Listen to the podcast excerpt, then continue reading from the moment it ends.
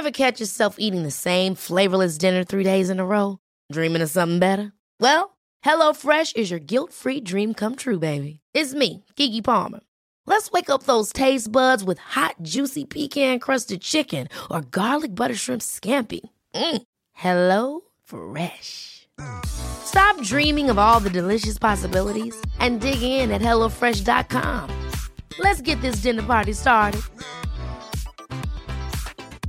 Hey, it's Ryan Reynolds, and I'm here with Keith, co star of my upcoming film, If, only in theaters, May 17th. Do you want to tell people the big news? All right, I'll do. Sign up now and you'll get unlimited for $15 a month and six months of Paramount Plus Essential Plan on us. Mintmobile.com slash switch. Upfront payment of $45 equivalent to $15 per month. Unlimited over 40 gigabytes per month. Face lower speeds. Videos at 480p. Active Mint customers by 531.24 get six months of Paramount Plus Essential Plan. Auto renews after six months. Offer ends May 31st, 2024. Separate Paramount Plus registration required. Terms and conditions apply if rated PG. I'm Sandra, and I'm just the professional your small business was looking for. But you didn't hire me because you didn't use LinkedIn jobs. LinkedIn has professionals you can't find anywhere else, including those who aren't actively looking for a new job, but might be open to the perfect role, like me.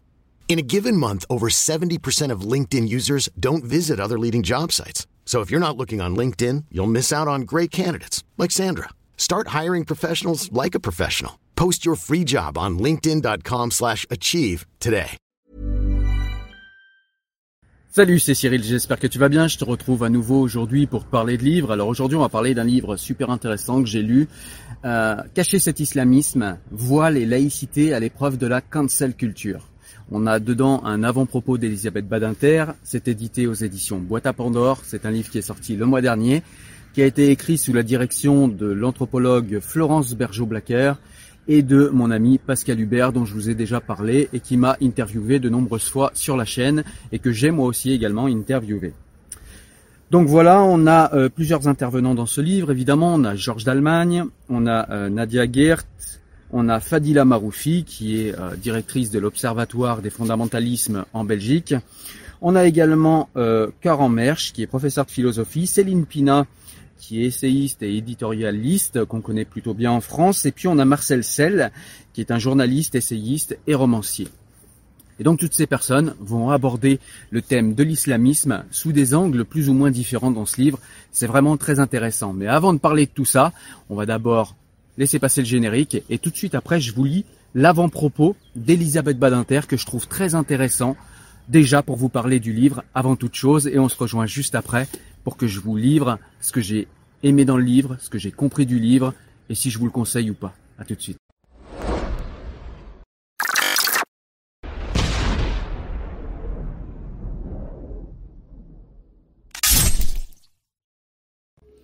Donc c'est parti pour la lecture. Les Français connaissent mal la montée en puissance de l'islamisme politique dans la Belgique francophone. Mais à lire ce livre, on comprend vite que sont à l'œuvre les mêmes tactiques et stratégies qu'en France. La Belgique laïque, comme la France, est en train de perdre la partie sans un puissant sursaut collectif. Mais plus on attend, et plus ce sursaut devient difficile. Peu à peu, grâce à la complicité idéologique et politique d'une frange radicale de la gauche qui pense incarner le bien, le reste de la société est réduit au silence sous peine de se voir incarner le mal. La peur de l'insulte, de la mise au pilori, voire des menaces de représailles décourage tous ceux qui redoutent l'accusation d'islamophobie et de racisme. Autrement dit, le comble de la malpensance. Être classé du côté des salauds est une infamie difficilement supportable pour tout citoyen de bonne foi qui ne demande que le respect des valeurs, des lois et de l'histoire de son pays. Les intellectuels Boualem Sansal et Kamel Daoud, qui ont tous deux vécu la guerre civile algérienne dans les années 1990 à 2002, n'ont cessé de nous avertir. La stratégie islamiste est la même partout, mais nous ne les entendons pas.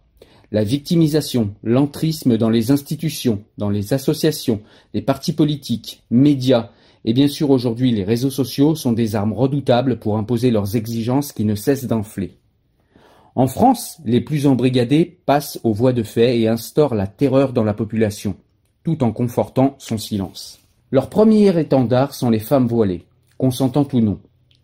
Parmi celles-ci, certaines se donnent un mal de chien pour faire croire à l'oxymore d'un féminisme islamiste, alors qu'un patriarcat plus dur qu'ailleurs y règne en maître. Mais ces sociétés régies par Dieu restent étrangères aux droits de l'homme, dits droits humains chez les anglo-saxons, et utilise avec une rare dextérité les lois de la démocratie pour mieux l'affaiblir, voire l'annihiler. Tout cela est connu, mais on fait mine de ne rien voir sous le fallacieux prétexte de ne pas stigmatiser. On ne veut pas entendre toutes ces jeunes femmes qui ne rêvent que de vivre libres et qui se battent pour le maintien de la laïcité afin de jouer légitimement des droits qu'offre leur pays. Pour les uns, elles nuisent à la cause. Pour d'autres, ce sont simplement des traîtres. Au lieu de les aider, la majorité les abandonne. C'est ainsi que progressivement le silence gagne, mais la haine n'est pas en reste. Faute de pouvoir s'exprimer publiquement, beaucoup le feront dans la solitude du bureau de vote, et c'est l'extrême droite qui en fera ses choux gras, cette fois au détriment de la société tout entière. La décapitation de l'enseignant Samuel Paty a suscité en France une profonde émotion et une grande peur. Quatre mois plus tard, l'émotion nationale s'est dissoute, reste la peur de ses collègues. On entend plus les critiques de la victime que du tueur et de tous ceux qui ont incité à ce crime atroce. Certains osent même dire qu'il l'a bien cherché. Le président de la République s'est décidé à lutter contre le séparatisme, ce que ses quatre prédécesseurs n'ont pas fait. Mais pour réussir à ramener les séparatismes au respect des lois de la République en France comme en Belgique, il lui faut un véritable soutien collectif qui mette fin au déni et au silence. Aujourd'hui, tout dépend de notre courage. Donc voilà une belle entrée en matière avec les propos d'Elisabeth Badinter que je trouve vraiment intéressant et qui, euh, je trouve, euh, nous parle bien de l'angle qui est adopté dans ce livre. Alors il y a quand même plusieurs angles qui sont adoptés dans ce livre pour parler d'une même chose, l'islamisme. Alors on va avoir d'abord, euh, comme je vous l'ai lu là juste maintenant, l'avant-propos d'Elisabeth Badinter. On va ensuite avoir quelques explications de Florence Bergeau-Blacker au commencement et qui nous explique en fait eh bien, euh, la genèse de ce livre, pourquoi ce livre est intervenu. Cacher cet islamisme, c'est un, un livre collectif euh, qui rassemble euh, des témoignages, des analyses de contributeurs, d'auteurs belges et français, euh, qui viennent de différents horizons, enseignants, avocats, travailleurs sociaux, journalistes, essayistes, élus, académiques. Alors aujourd'hui, en Belgique, et c'est le cas aussi en France, euh, deux conceptions euh, de la laïcité euh, s'affrontent. Alors en gros, une laïcité exclusive qui exclut le religieux du politique et ce qu'on pourrait appeler une laïcité inclusive qui accommode des espaces religieux à l'intérieur du, politique. On a d'un côté, par exemple, la Cour constitutionnelle belge qui a autorisé une école supérieure, une haute école, à interdire dans son règlement intérieur euh, le voile islamique pour les étudiantes. Et on a euh, de, de l'autre côté un certain nombre de motions qui sont déposées euh, pour permettre le port du hijab dans l'administration locale. On a ensuite l'intervention de Nadia Geert euh, et puis l'intervention de toutes les personnes du livre. Alors Nadia Geert a plus plus facilement parlé du voile parce que c'est sa spécialité. Nadia Geert est professeure en philosophie, je l'ai pas dit. Et en fait, elle nous explique euh, que le voile est tout simplement un produit d'appel, je cite ces mots, un produit d'appel pour l'islamisme et en quoi le voile n'est pas légitime dans nos démocraties, dans nos pays et dans nos nations? Je vous laisserai découvrir dans le livre quels sont précisément ces arguments, bien que je vous ai déjà partagé certaines citations et que je vais éventuellement en lire quelques autres. Ensuite, on a une intervention de Florence Bergeau-Blacker qui nous parle en fait d'une polémique qu'il y a eu entre euh, Florence Hainaut et euh, Fadila Maroufi et euh, plus généralement l'Observatoire euh, des fondamentalismes à Bruxelles. Et en fait, c'est pas seulement pour raconter cette histoire, c'est pas seulement pour raconter, pour raconter pardon cette ultime polémique autour du sujet du voile, mais c'est tout simplement que Florence Bergeau-Blacker décrypte pour nous cette fameuse cancel culture qui fait en sorte que nous ne pouvons plus critiquer le voile, nous ne pouvons plus critiquer l'islamisme parce que sinon nous sommes mis au banc de la société Citation de Florence Bergeau-Blacker. La culture de l'effacement, cancel culture, n'existe que dans les sociétés où se situer du côté des victimes n'est plus seulement un comportement altruiste, mais une injonction sous peine d'être désigné bourreau, et également une façon de se constituer un capital vertueux à peu de frais. Pour cela, l'opération de cancelling mobilise un certain nombre de caractéristiques comme la présomption de culpabilité, le biais rhétorique d'abstraction des faits, de l'essentialisme, un moralisme et une vision manichéenne, la condamnation et la contagion. Et je trouve que Florence Bergeau-Blacker nous parle vraiment très très bien de cette euh, cancel culture qui opère notamment à gauche de l'échiquier politique. On avait l'habitude de cela en France, on le voit se déployer, on combat pour nous qui sommes attentifs à ça, mais on sait moins, en tout cas c'était mon cas, on sait moins qu'en Belgique, eh bien, euh, la bataille fait rage également. Il nous a expliqué aussi dans ce livre que euh, la France, vous savez, a son fameux universalisme et sa fameuse laïcité euh, universaliste qui euh, essaye de maintenir les religions dans le cadre privé et voit très mal d'un mauvais œil, en tout cas, le, les manifestations ostentatoires de chaque religion, et notamment l'islam, hein, cachons-nous pas derrière notre petit doigt, puisque c'est l'islam qui fait beaucoup de bruit ces derniers temps. Mais euh, on sait moins qu'en Belgique, euh, le système est différent, c'est un système de neutralité. Et le problème, c'est qu'avec ce système de neutralité en Belgique, c'est que eh bien, les islamistes ont développé des concepts de neutralité inclusive ou de neutralité exclusive. Et ces concepts sont pénibles parce qu'il y aurait une neutralité qui serait euh, bienveillante, une neutralité inclusive, c'est-à-dire qui inclurait tout, qui inclurait y compris ce qui est intolérable, et puis une, euh, une neutralité qui serait exclusive et qui aurait euh, comme vertu de rejeter les gens et qui justement, alors vertu c'est ironique, vous l'aurez compris, hein, mais qui du coup serait cette fameuse neutralité à la française et qui serait le diable incarné et qu'il faudrait absolument combattre puisque ce serait une islamophobie cachée ou un racisme rentré. Citation de Florence Bergeau-Blacker La victimisation est au cœur de la cancel culture. Il n'y a pas de cancel culture sans désignation d'une victime qu'il faut impérativement défendre. Il faut également construire un coupable absolu, quelque chose de nauséabond que l'on renverra, par exemple, aux sombres heures de l'histoire sans rien préciser. L'accusation abusive du racisme, d'islamophobie, d'antisémitisme, de sexisme fera très bien l'affaire, car celui qui se défend est accusé de dissimuler. Et donc je trouve que ce sujet est très intéressant et donc comme je vous l'ai dit, eh bien on va parler de cette fameuse polémique qu'il y a eu en Belgique entre Florence Hainaut qui est une journaliste de gauche qui a fait relire un article sur le voile à une islamiste et qui l'a fait relire avant de le partager. Donc elle a cherché l'assentiment euh, d'une islamiste, l'assentiment d'une personne qui est proche des frères musulmans comme par hasard. Et c'est ce qu'a dénoncé Fadila Maroufi et ça a fait une grande polémique.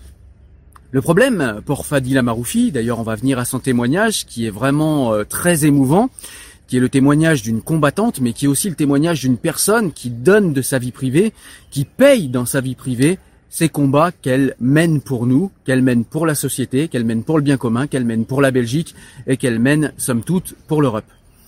Et en fait, euh, Fadila Maroufi a été tout simplement au centre de cette polémique et a été fustigé par la gauche belge et par une certaine gauche française également pour avoir osé justement dénoncer le fait que eh bien Florence Hainaut ait fait relire son article avant de le partager euh, dans un grand journal belge et du coup, ça fait une énorme polémique. On a traité Fadila Maroufi de raciste, on l'a traité de haineuse des musulmans, alors qu'elle-même vient de l'islam, vient de la culture islamique, euh, vient de euh, l'islam en tant que religion également, et que c'est tout simplement une personne qui a vu des débordements, qui a vu euh, la violence, qu'elle soit une violence symbolique ou une violence factuelle, dans les communautés islamiques en Belgique et en fait, elle combat tout simplement pour les droits des femmes, elle combat pour le droit des femmes à l'autodétermination. Et c'est pourtant un combat de gauche, ça. Eh bien, la gauche, les gauches françaises ou belges, eh bien, traitent les gens comme Fadila Maroufi de racistes, de haineuses et d'intolérantes.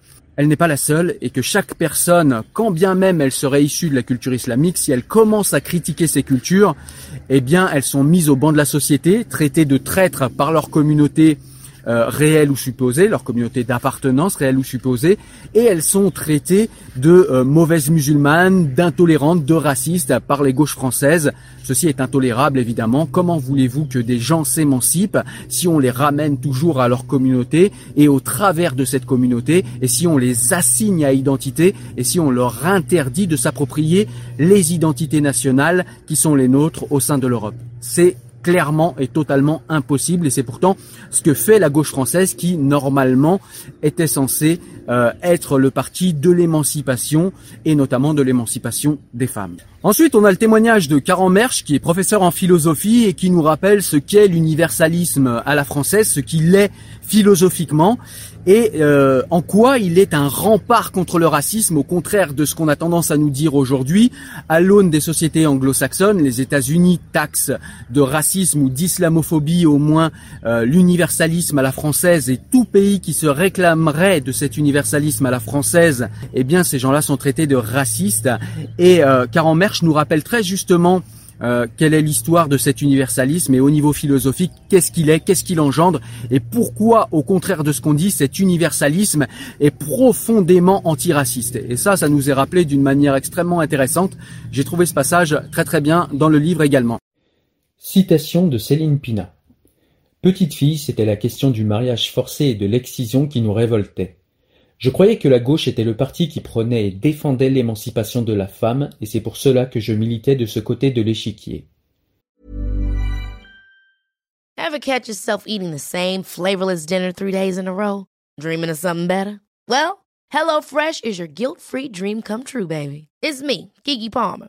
Let's wake up those taste buds with hot, juicy pecan-crusted chicken or garlic butter shrimp scampi. Mm. Hello Fresh. Stop dreaming of all the delicious possibilities and dig in at HelloFresh.com. Let's get this dinner party started. Hey, it's Ryan Reynolds, and I'm here with Keith, co star of my upcoming film, If, only in theaters, May 17th. Do you want to tell people the big news? All right, I'll do it. Sign up now and you'll get unlimited for $15 a month in six months of Paramount Plus Essential Plan on us. Mintmobile.com slash switch. Upfront payment of $45 equivalent to $15 per month. Unlimited over 40 gigabytes per month. Face lower speeds. Videos at 480p. Active Mint customers by 531.24 get six months of Paramount Plus Essential Plan. Auto renews after six months. Offer ends May 31st, 2024. Separate Paramount Plus registration required. Terms and conditions apply if rated PG. Et puis il y eut un premier choc. En 1989, dans la revue du MOS, Alain Caillé, sociologue, se met à défendre l'excision au nom du respect des cultures. Mutiler les femmes ne menacerait pas l'ordre républicain et devrait donc être accepté. Cette acceptation serait même la preuve d'une certaine maturité démocratique. Bien sûr, l'excision est ramenée ici à la circoncision. Le fait que cela ampute la femme de sa féminité et est une violence patriarcale est nié. Et hélas, un certain nombre de militants de gauche et d'associations ont suivi le mouvement.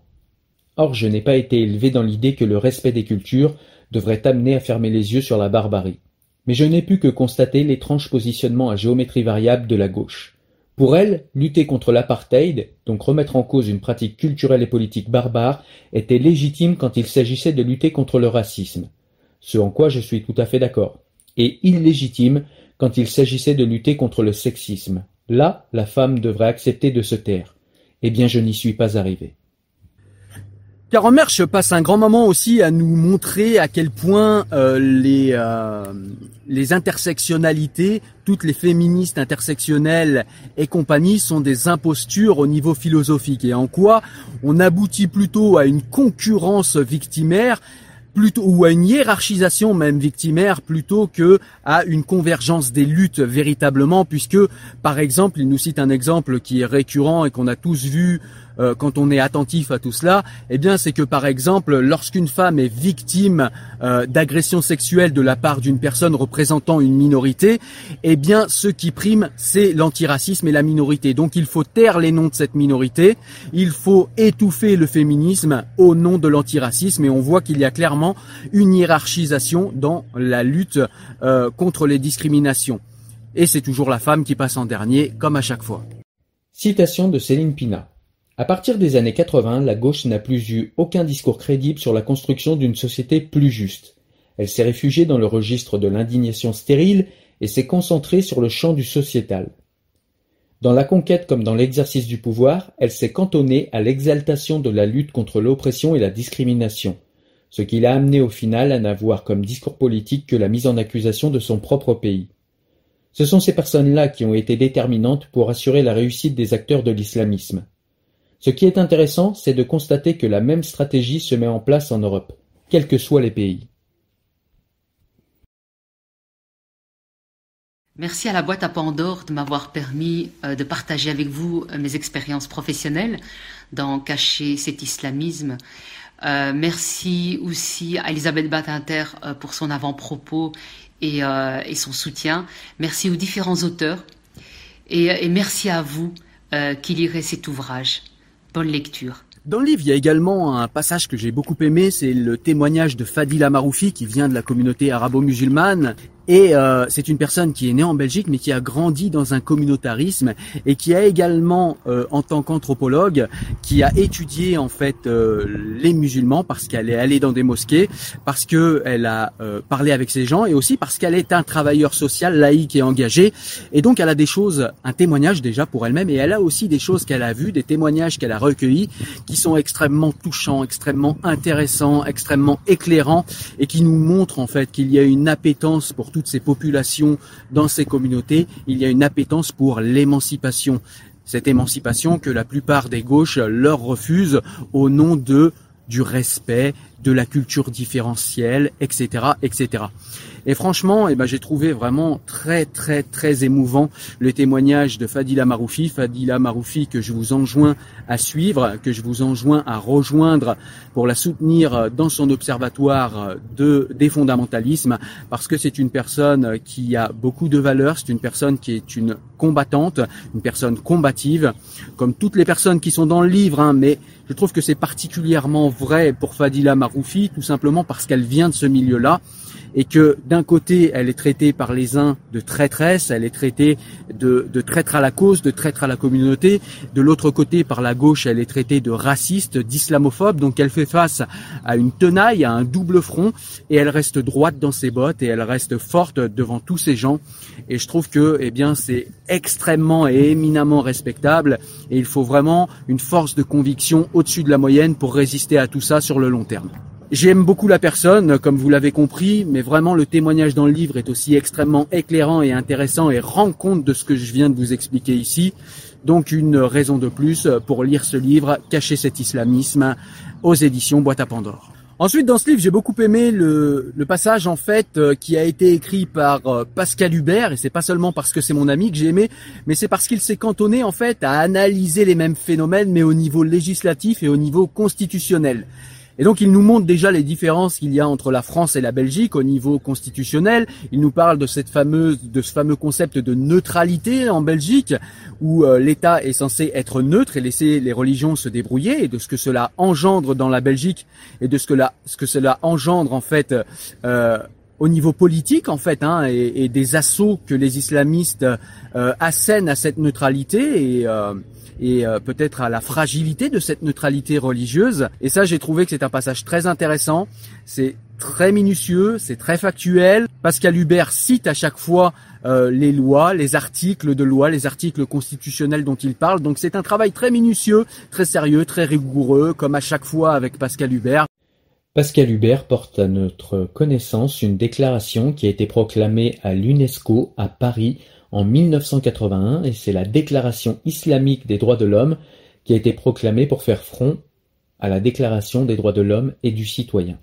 Cette déclaration est intéressante euh, parce qu'elle montre, selon moi, clairement le monde qui sépare ceux se réclamant d'une anthropologie islamique et ceux se réclamant d'une anthropologie chrétienne. Je cite donc L'islam a donné à l'humanité un code idéal des droits de l'homme il y a quatorze siècles. Ces droits ont pour objet de conférer honneur et dignité à l'humanité et d'éliminer les exploitations, l'oppression et l'injustice, et que les droits de l'homme dans l'islam sont fortement enracinés dans la conviction que Dieu, et Dieu seul, est l'auteur de la loi et la source de tous les droits de l'homme. Étant donné leur origine divine, aucun dirigeant ni gouvernement, aucune assemblée ni autorité ne peut restreindre, abroger ni violer en aucune manière les droits de l'homme conférés par Dieu. De même, nul ne peut transiger avec eux. Fin de citation. Et donc pour moi, il y a ici tout ce qui oppose la civilisation occidentale et la civilisation islamique. Il y a déjà la recherche de perfection dans le passé, dans le Moyen Âge pour la civilisation islamique, plutôt que la perfection atteinte par la répétition et par l'accumulation de savoir, et donc par le progrès dans euh, la culture euh, occidentale. Il y a effectivement aussi la non-séparation des droits des hommes et des droits religieux, donc le droit religieux est fusionné avec le droit civil, et évidemment, il n'y a aucune conception de citoyenneté hors du droit religieux. Donc évidemment, être athée dans ce genre de dans ce genre de pays va être compliqué dans ce genre de préhension de l'être humain va être extrêmement compliqué.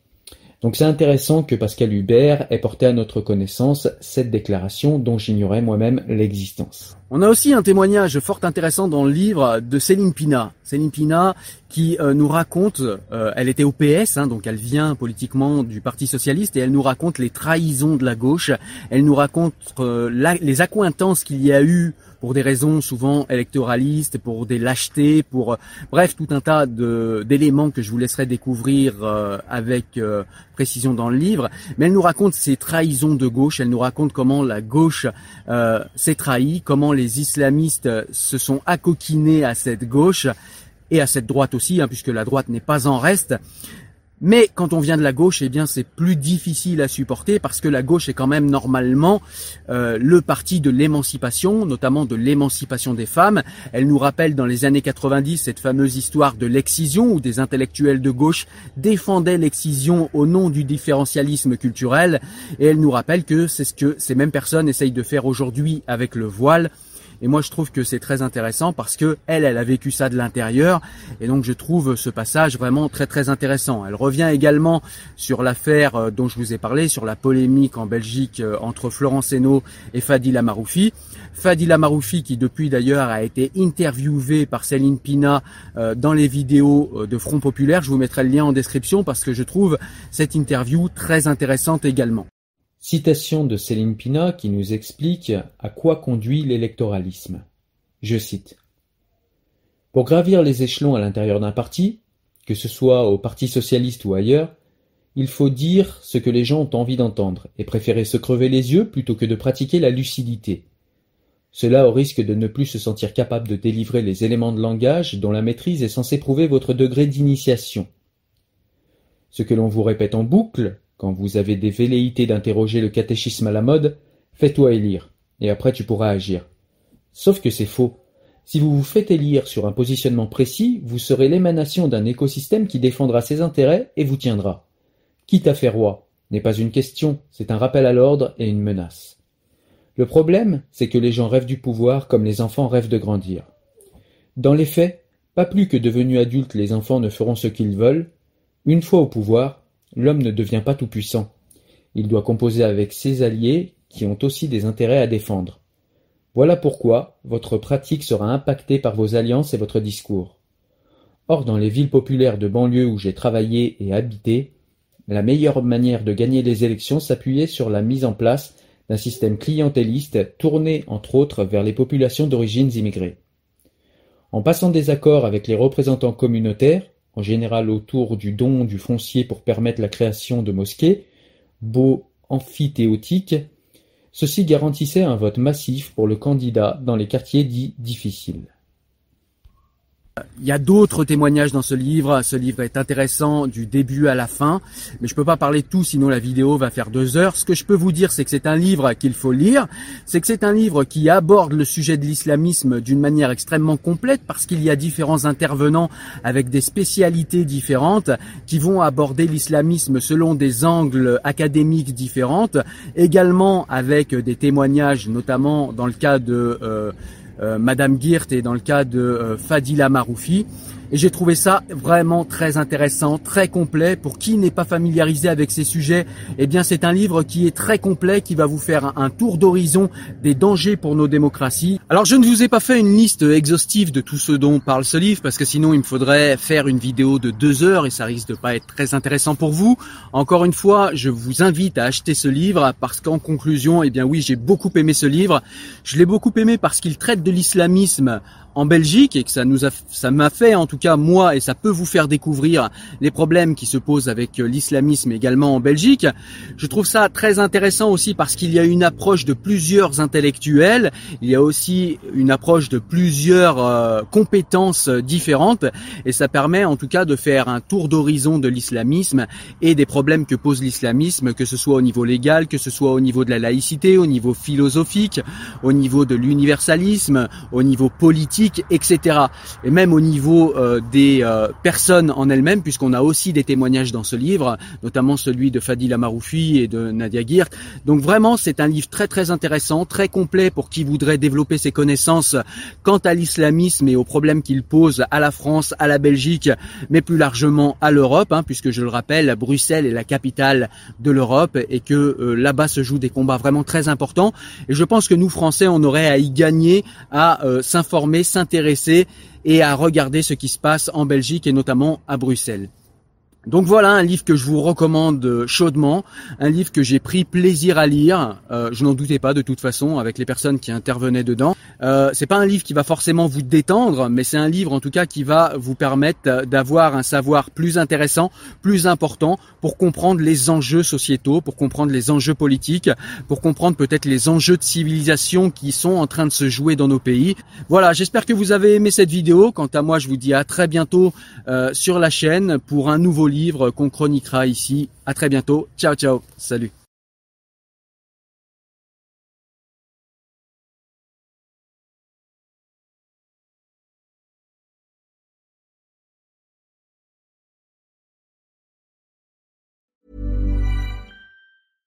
Ever catch yourself eating the same flavorless dinner three days in a row? Dreaming of something better? Well, HelloFresh is your guilt-free dream come true, baby. It's me, Kiki Palmer. Let's wake up those taste buds with hot, juicy pecan crusted chicken or garlic butter shrimp scampi. Mm. Hello Fresh. Stop dreaming of all the delicious possibilities and dig in at HelloFresh.com. Let's get this dinner party started.